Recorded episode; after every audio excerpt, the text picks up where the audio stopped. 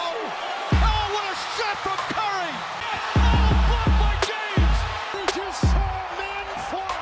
Back out to Allen.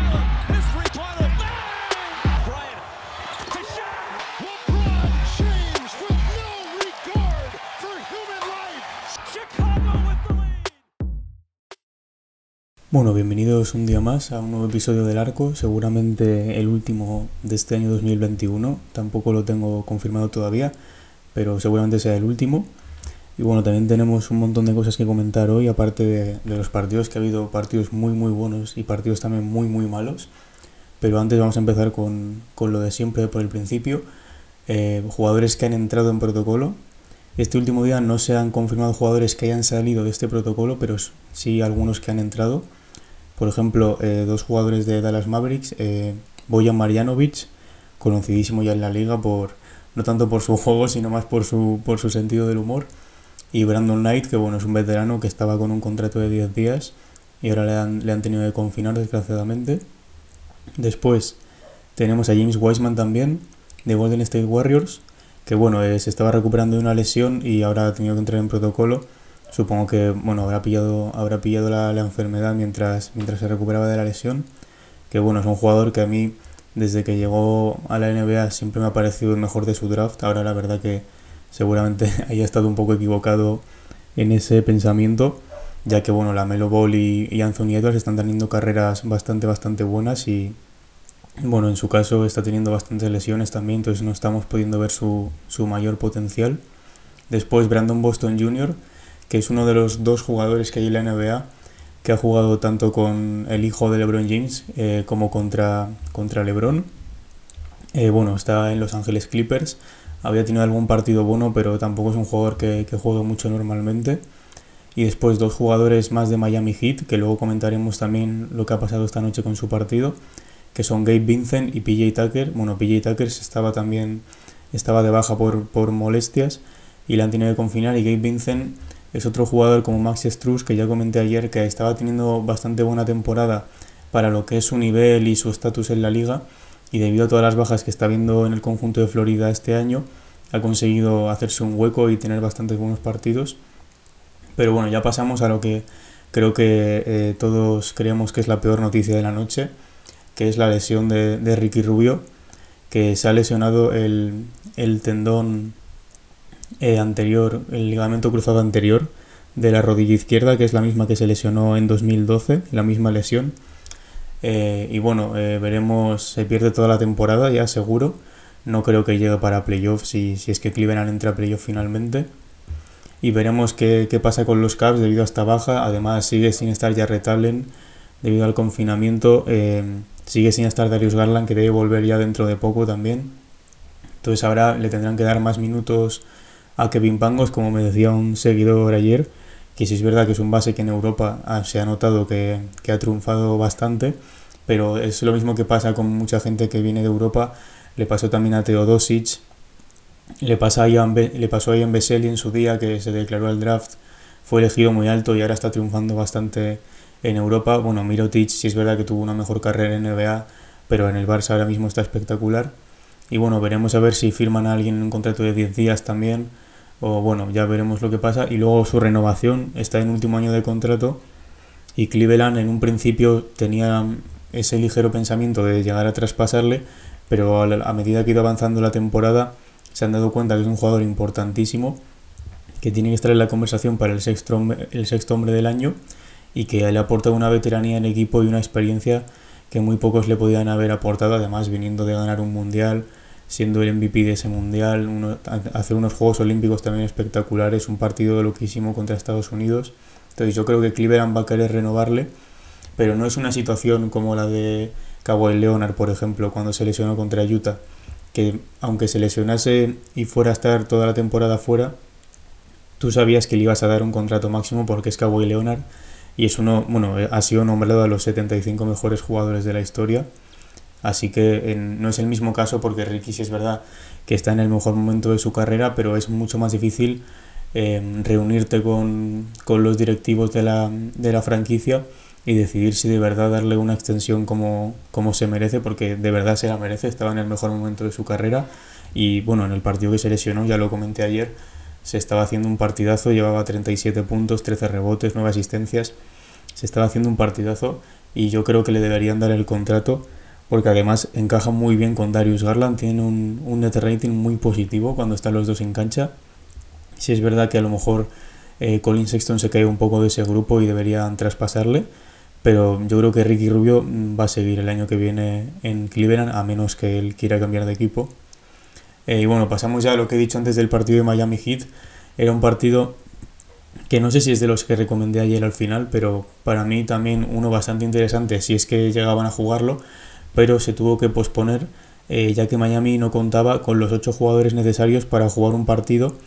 Em, el partido que ganaron anteriormente en Washington lo juegan con ocho jugadores eh, y al día siguiente ya cinco de esos ocho no pueden volver a jugar y es el décimo partido que se ha pospuesto esta temporada en general. Bueno, siempre esta temporada hemos visto el caso de, de Washington también que le han, le han, cancelado partidos, de Chicago le cancelaron dos o tres seguidos también.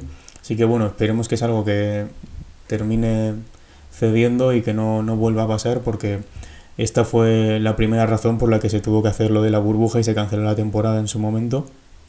Así que bueno, ya veremos lo que pasa. Eh, después, eh, Kyrie Irving ayer también habló con, con, la prensa por primera vez en bastante, bastante tiempo y ya le ha dejado el equipo jugar solo partidos fuera de casa, sigue sin estar vacunado, eh, pero bueno, ya es un paso adelante y pueda jugar partidos fuera de casa. Ya sabéis que bueno, no puede jugar en Brooklyn, en Nueva York, debido a las, a las normas que tiene el estado, porque como van todo por estados diferentes, cada estado tiene su, su normativa y no le dejan jugar en estadios, igual que pasa también en Toronto, que no dentro de unos días no van a dejar jugar tampoco si no estás vacunado. Y bueno, dijo, dijo textualmente, no os voy a mentir, ha sido muy duro verlo todo desde fuera. Y bueno, también dijo que en su momento no estaba preparado para las consecuencias eh, que iba a tener no estar vacunado. Que bueno, yo creo que es algo que yo creo que todos nos esperábamos, que no le iban a dejar jugar. Pero siendo una estrella tan grande, yo creo que la NBA le viene muy bien que juegue. Además, para, en mi, desde mi punto de vista, es uno de los jugadores más divertidos de ver, Kyrie Irving. Sobre todo, yo sé, ahora mismo la Melo Ball también, Kevin Durant y Gianni son muy divertidos de ver también, de otro, otro tipo de diversión. Pero bueno, ya es un paso adelante. Dentro de poco podemos ver al, al Big Three de, de Brooklyn otra vez en acción, que ya nos demostraron en los playoffs que en la primera ronda los tres juntos eran prácticamente imparables y bueno, nunca sabremos lo que hubiera sido esa serie contra Milwaukee, que si prácticamente Kevin Durant solo ya casi les ganan siete partidos, pues imagínate con los tres sanos, podría haber sido también bastante espectacular. A lo mejor estábamos hablando de otro campeón de 2021. Eh, bueno, eh, dos fichajes también interesantes de ayer. Kenneth Farid, eh, un ala pivot que estuvo bastantes años en la liga, también sobre todo destacó en Denver. Muy divertido también de ver, muy, muy agresivo en ataque, muchos rebotes ofensivos.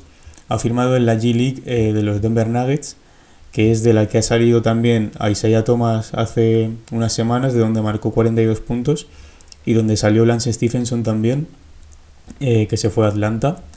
Y bueno, Isaiah Thomas, el que acabo de decir, ha firmado también un contrato con Dallas Mavericks, así que esta noche ya ha jugado, ahora comentaremos cómo, cómo le ha ido. Y otro jugador que vuelve a, a Chicago es eh, Jones Jr., que bueno, había estado de baja y ya ya estaba disponible esta noche, aunque no sé si ha llegado a jugar. Eh, y ahora pasamos con una pregunta que me ha hecho un seguidor por, por Instagram. Me podéis dejar preguntas por ahí o si queréis por, por las estas que pongo en, en Spotify, las estas de preguntas. Y es Sergio Palomo que me ha dicho qué es lo que hace que Montres Harrell no sea una superestrella. Eh, bueno, desde mi punto de vista, yo creo que no tiene las cualidades suficientes como para ser una superestrella. Primero porque en la posición que juega es bastante bajito para la posición que juega y se tiene que enfrentar a si saliera de titular, que no suele salir de titular porque está Gafford y él sale de sexto hombre, tendría que enfrentarse a los Gobert, a los Jokic, a los Embiid, Miles Turner también, Clint Capella, Jarrett Allen, este tipo de pivots que cada vez son más grandes, más fuertes, muy buenos taponadores también, quitando a Jokic a lo mejor que es el que más sufre de estos en defensa, pero aparte no es un jugador que, que tenga muchísimos recursos lo que es fuera de, de, la zona, fuera de la zona restringida. Yo creo que ahí sí que está más limitado y luego eh, ese gen que tienen todas las superestrellas de, no sé, el, el clutch sobre todo. Yo creo que dentro de la plantilla de los Wizards, Montres Harrell no sería ni mi primera ni mi segunda opción para darle un balón al final del partido, para empatarlo, para ponernos por delante. Así que no sé, yo creo que le falta algo todavía para llegar a ese estatus, le falta bastante. No sé, hay jugadores, por ejemplo, como Porzingis, que a lo mejor sí que tienen esas cualidades porque es más grande, tiene, tira más de fuera también, tiene más movimientos, el fadeaway también, se mueve muy rápido, pero muy muy rápido para lo grande que es. Y sí es verdad que estos últimos años ha sufrido bastante también por lesiones, por la cantidad de dinero que está ganando, también se le ha criticado bastante. Pero bueno, esta temporada sin, sin Luka Doncic la verdad es que está jugando bastante bien. Eh, y bueno, antes de pasar por los partidos, también comentar, eh, hoy cumpleaños LeBron James, 37 eh, años. He colgado un vídeo antes en Instagram poniendo un tapón que hizo el otro día, el miércoles, contra, contra Houston. Que bueno, para mí es sin ninguna duda el jugador que más en forma está con 37 años de todos los que han pasado por la NBA. Eh, bueno, ya sabéis todo lo que ha ganado en estos últimos años. Cuatro veces MVP, cuatro veces campeón, cuatro veces MVP de las finales. 17 All-Star, 17 All-NBA, 13 de ellos en el primer equipo el rookie del año, luego ganó un título de anotación en 2009, si no me equivoco, seis veces en, el mejor, en los mejores quintetos defensivos también, y bueno, eh, lleva, bueno, luego lo comentamos, creo que lleva seis partidos seguidos de 30 puntos, si es verdad que los Lakers ahora mismo están fatal, también vamos a hablar luego de ese partido, eh, pero antes vamos a pasar con el primer partido de la noche, que fue un Knicks Pistons, eh, tampoco muy muy interesante, la verdad, muchísimas bajas en Detroit, acabó ganando Nueva York 94-85, su tercera victoria seguida y la cuarta derrota seguida de, Detroit, que ahora mismo creo que son el peor equipo de la NBA. Y los Knicks seguían sin Derrick Rose, pero volvía Quickly, que metió 18 puntos y así un, dato curioso es que le, escribieron mal el, nombre en la camiseta, le cambiaron la C por la I de orden, así que bueno, cosas que pasan a veces también. Em, pues eso, muchas bajas en Detroit, no estaba Olinik todavía, no estaba Kate Cunningham, no estaba Jeremy Grant, sí que estaban Sadiq Bey, Frank Jackson, salió Luca Garza de pivot titular y había muchos jugadores que habían firmado con contratos de 10 días, eh, por ejemplo Derrick Walton, que sí que tuvo un buen partido, pero en general fue un partido con muy baja anotación y malos porcentajes también de los dos equipos. En porcentajes de tiros de campo, los Knicks tiraron 38% y los Pistons 37% y los Knicks en el triple 25%. Eh, pero aun haber, aun haber baja anotación también hubo poca, poca defensa. También son dos equipos que no se caracterizan mucho por su defensa, la verdad. Sobre todo los Knicks este año. Sí es verdad que el año pasado eh, tenían una defensa bastante buena, pero este año con la, incorporación de Kemba Walker han perdido hoy bastante. Eh, y bueno, el mejor del partido seguramente fuera Alec Burks, que fue el que ocasionó un poco la, la remontada de los New York Knicks.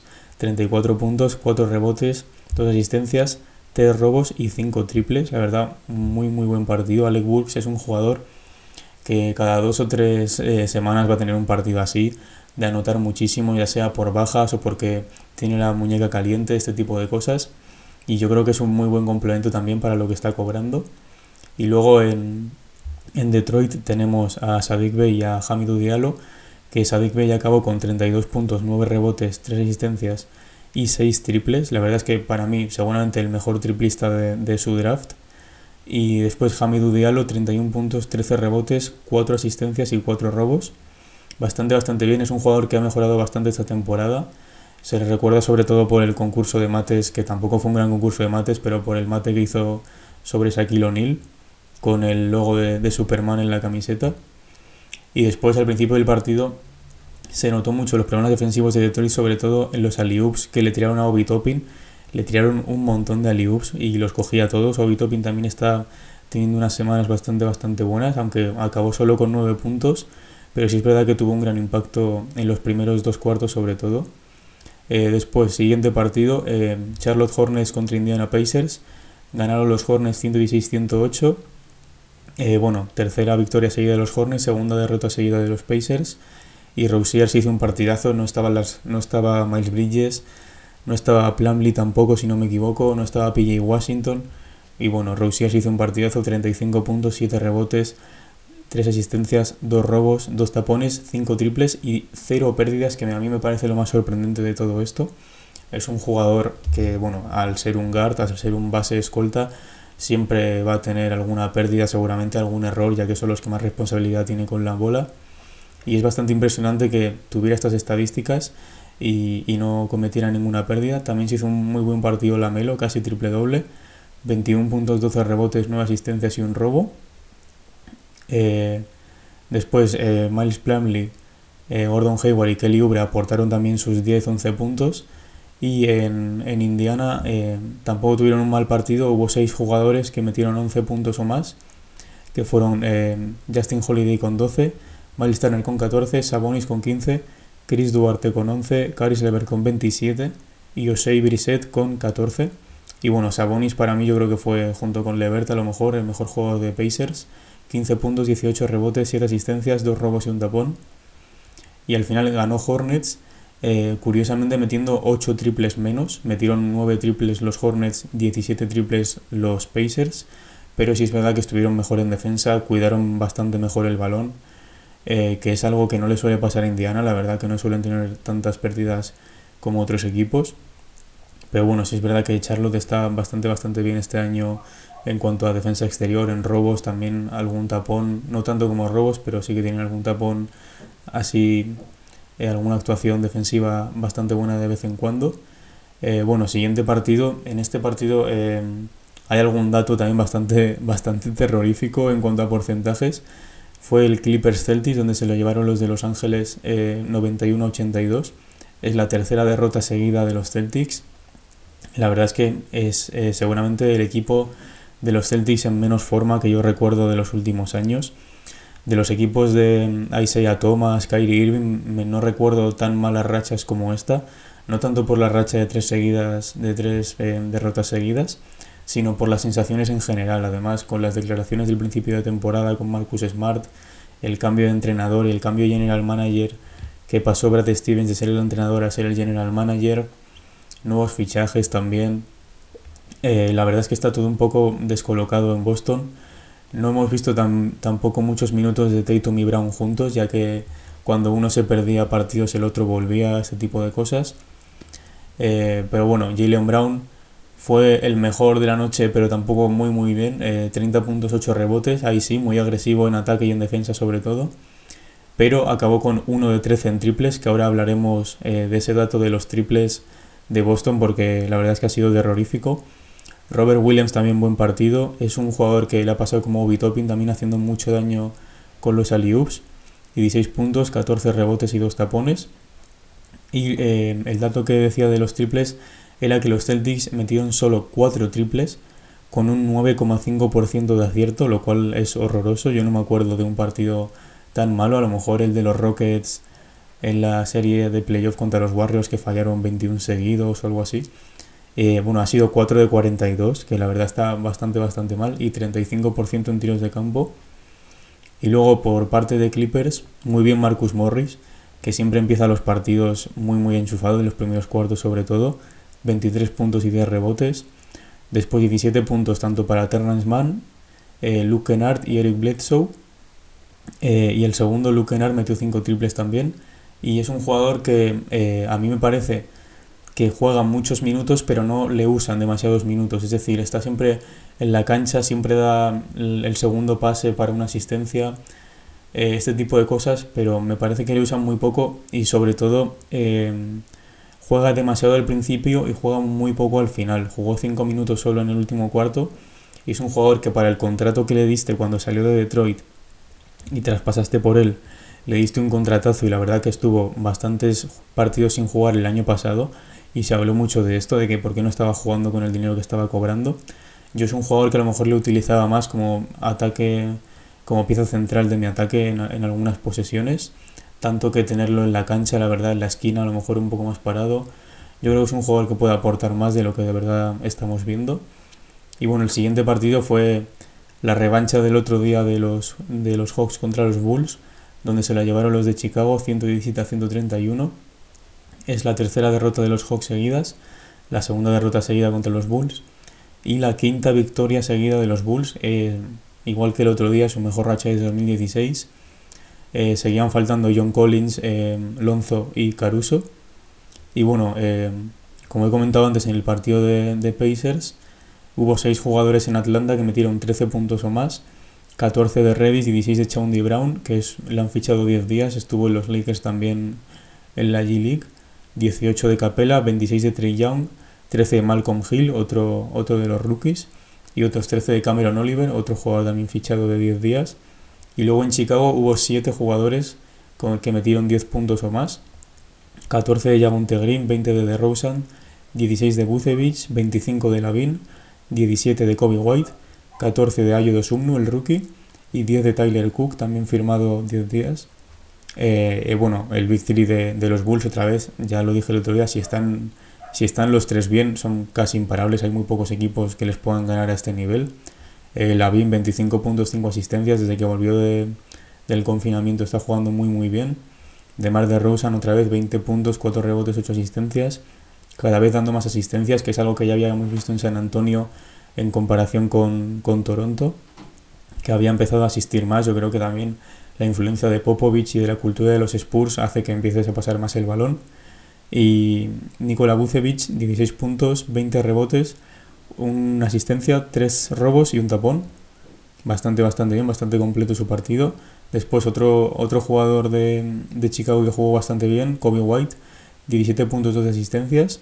Y luego, bueno, en Atlanta, eh, Trey Young también a un nivel de, de All-Star como lleva toda la temporada.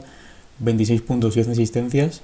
Y siempre hablo de la conexión que tiene con Capela, pero esta noche solo de las 11 asistencias han sido solo dos a Capela. La verdad, bastante curioso cuando la mayoría suelen ser al pivot. Y bueno, Capela también acabó con 18 puntos, 15 rebotes y 3 asistencias. Y los Bulls eh, tiraron un 62% de tiros de campo, que bueno, tirando más del 60% en tiros de campo, seguramente tengas el partido bastante, bastante ganado. Aunque sí es verdad que los Hawks estuvieron ahí hasta el tercer cuarto y luego ya se escaparon los Bulls. Y bueno, pasamos seguramente al partido más interesante de, de la noche, junto con luego el de Sacramento, eh, que fue Lakers Grizzlies, donde ganaron los Grizzlies de 5, eh, 99-104, su tercera victoria seguida, la verdad es que están imparables. Creo que siguen quintos en, el, en la conferencia oeste y es espectacular. Ya, ya Morant, ahora lo veremos, está a un nivel loquísimo. Eh, bueno, volví a Howard también, así que LeBron ya no tiene que jugar más de pivot eh, y se dejan remontar muy muy fácil. Eh, hubo un momento que estaban 13, 15 arriba y al final les remontaron en el tercer cuarto sobre todo. Los triples de, Demo, de Desmond Bain también letales, alguna canasta que dejaron solo a Jaren Jackson. Bueno, la defensa de los Lakers sigue igual, no están cambiando nada, la verdad. y bueno, como he dicho ya, Morant tuvo un partido loquísimo 41 puntos, 10 rebotes, 2 asistencias, 2 robos y 2 tapones. Y lo más impresionante, 6 de 6 en triples. Yo me acuerdo que en su primera temporada de la NBA le dejaban tirar de 3 todo el rato. Me acuerdo un partido contra Harden que ya Moran se acaba enfadando de que le dejen tirar de 3. Y esta noche 6 de 6 en triples, bastante, bastante bien. Y si, bueno, si sigue a este nivel, yo creo que es un all-star seguro, al menos como suplente. No sé si le va a dar para estar por encima de Curry y de, de Chris Paul, sobre todo. Eh, y después los otros dos jugadores de Memphis, eh, Desmond Bain 20 puntos, Jaren Jackson Jr. 15 puntos. Si es verdad que yo esta temporada me esperaba un poco más de Jaren Jackson Jr. a lo mejor, pero bueno, sí que aportando. Se ha perdido bastantes partidos también, además venía de una lesión el año pasado. Eh, y después, bueno, por parte de Lakers, LeBron otra vez un partidazo, encima la noche antes de su cumpleaños también, 37 puntos, 13 rebotes, 7 asistencias, 2 robos y 2 tapones. Eh, y empata su récord de triples con 8 triples, que creo que fue el día que hizo los 61 puntos con Miami en su momento, en 2013. Bueno, 8 triples para LeBron sigue siendo una locura, pero sí es verdad que en los últimos años lo que más ha mejorado seguro es su tiro de, de fuera, de 3. Y lleva 6 partidos seguidos de 30 puntos o más y 8 de los últimos 10. Ahora mismo no sé si es el primero o el segundo jugador que más partidos de 30 puntos lleva esta temporada con 14 lo cual es una locura teniendo en cuenta mm, su edad, el cansancio que debe tener tanto físico como mental con lo mal que están yendo las cosas en, en Lakers. Eh, pero bueno, es una locura la verdad todo lo que está haciendo. Veremos cómo acaba en puestos de MVP cuando termine la temporada. Yo creo que no lo va a ganar eh, seguramente este año, pero bueno, sigue demostrando que está a un nivel espectacular. Después Westbrook, eh, triple doble, 16 puntos, 10 rebotes, 2 asistencias, pero tampoco tuvo un buen partido, malos porcentajes también, 5 pérdidas. También hay, hay, alguna, hay alguna jugada al final que la caga, aunque sí es verdad que mm, la última jugada en la que LeBron se tiene que jugar el triple se equivoca y pierde la bola y ahí sí que se lleva un poco de culpa a él. Eh, pero bueno, eh, Westbrook no está teniendo su mejor temporada a pesar de sus declaraciones el otro día. Y luego bien Malik Monk, 15 eh, puntos. Yo creo que si Malik Monk está en esta línea estadística entre los 15, 20 puntos, incluso un poquito menos, siempre va a ser un fichaje bastante rentable. Yo creo que había que cambiar algunos jugadores de otros puestos, como pueden ser Taylor Horton Tucker a lo mejor, eh, o este tipo de jugadores que no están rindiendo tanto. Y luego Mal Calmero Anthony, 5 puntos, 18% en tiros de campo, bastante, bastante mal. Eh, yo creo que tienen que encontrar todavía su rol, encontrar eh, su manera de jugar, porque no, no, están teniendo la química que pensábamos que iban a tener. Bueno, siguiente partido. Oklahoma City Thunder contra Phoenix Suns, 97 a 115 un partido que estuvo más igualado de lo que dice el marcador. Es la segunda derrota seguida de, de Oklahoma. No está Sergio Alexander, no está de Andre Ayton, así que tampoco era el mejor partido para ver, pero bueno, tampoco estuvo tan tan mal. Eh, Devin Booker se hizo un partidazo también. Bueno, la, defensa de Oklahoma también es de las peores de la liga, así que es normal que acabara con estos números casi, aunque siguen siendo espectaculares. 38 puntos, 7 rebotes, 5 asistencias y 2 tapones. También algún triple decisivo cuando se empezaba a acercar Oklahoma con el marcador para empezar a alejarse un poco más y bajarles un poco la moral.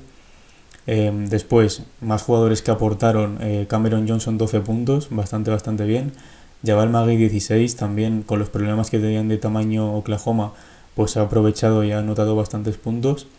Eh, Chris Paul 10 puntos y es verdad que ha tenido un mal partido. Jalen Smith 11 puntos, que ahora hablaré un poco más de él.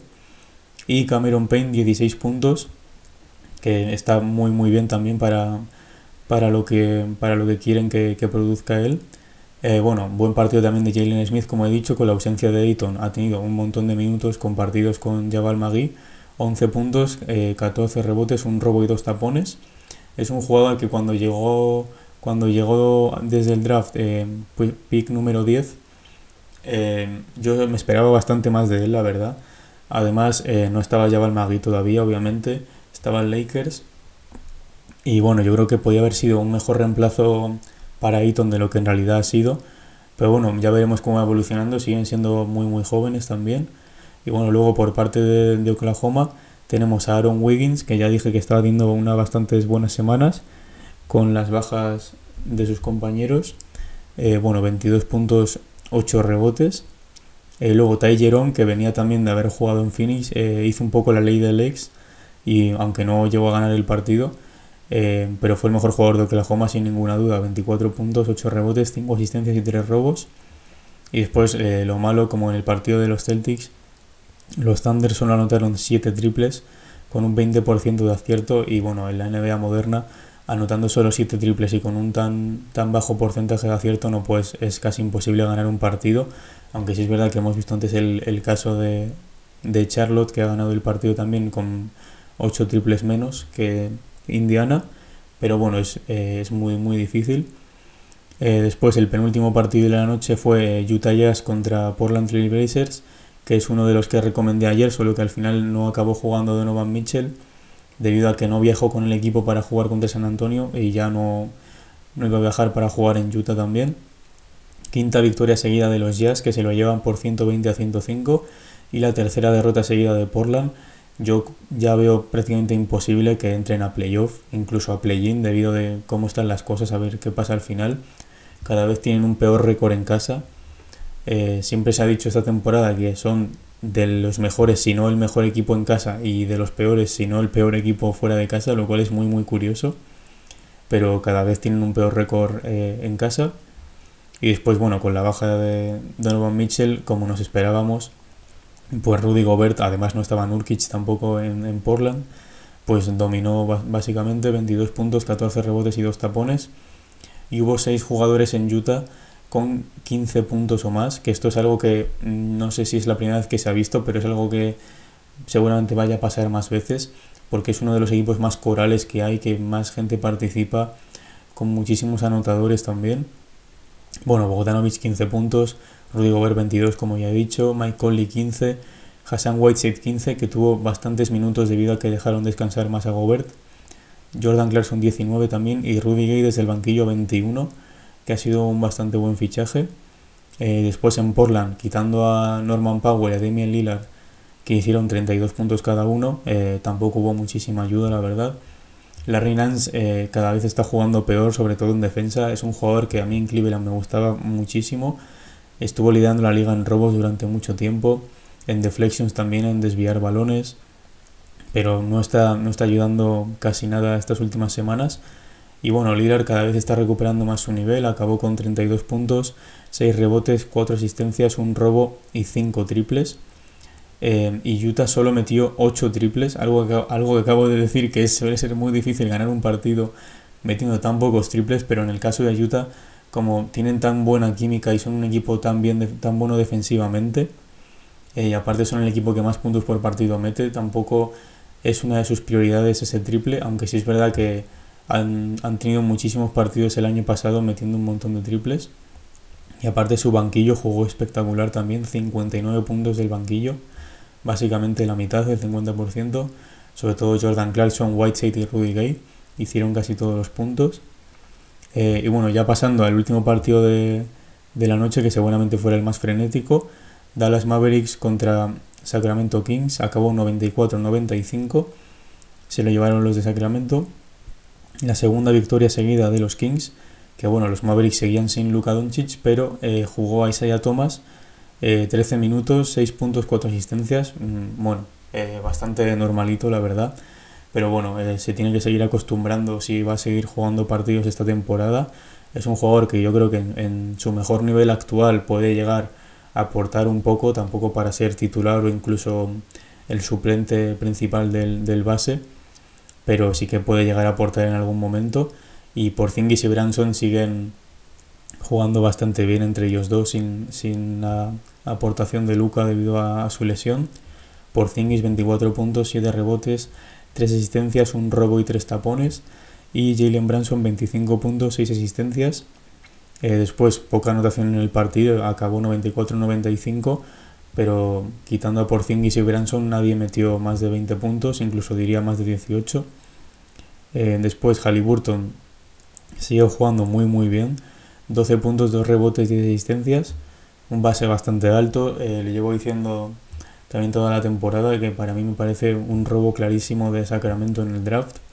Y está jugando muy muy bien, además ahora con la vuelta de Aaron Fox ha conseguido eh, dejarle también su espacio y complementarse bastante bien. Y bueno, después 14 puntos también para Davion Mitchell, el rookie, eh, y Harrison Barnes, que había empezado la temporada espectacular. Harrison Barnes, seguramente la primera semana de la temporada hubiera sido el MVP si se hubiera acabado de la temporada. Eh, y Davion Mitchell, el mejor defensor de su draft también, junto con, con Ivan Mobley. Y jugó bastante, bastante bien los últimos minutos sobre todo. Pero bueno, al final el protagonista fue Chimet Simetu, que metió el triple para ganar el partido. Le dejaron solísimo en la esquina no sé por qué le dejaron tan solo. Yo, creo que no confiaban en que lo iba a meter, pero estaba solísimo. Eh, y nada, acabó Metu con 11 puntos, 8 rebotes. Y la verdad es que, a ver, el partido estuvo bastante bien. Si es verdad que muchos fallos también, pero al final estuvo bastante frenético. Si podéis ver el partido, yo os recomiendo verlo. Eh, y bueno, hubo un cambio de, liderato de, de, equipo siete veces y estuvieron empatados ocho veces. Y la verdad que eso te da más, más ganas de ver el partido. Y bueno, estos han sido todos los partidos de, la noche. Os voy a comentar ahora un poco qué tres partidos recomiendo yo para esta noche. Solo hay cuatro partidos esta madrugada. Em, hay dos a la una, que son dos de los que recomiendo, que son Cleveland eh, juega en, en, Washington contra los Wizards, a ver si se puede jugar el partido también por, por los jugadores y tal. Es a la una, todos hora peninsular española. Después 76ers contra Brooklyn Nets. En este partido no, va a poder jugar Kyrie Irving debido a que es en, casa. Pero bueno, en Beat, eh, Durant, supongo que volverá Harden también. Así que puede estar bastante interesante. Y después, para mí, el mejor de la noche es una revancha del que hubo el otro día.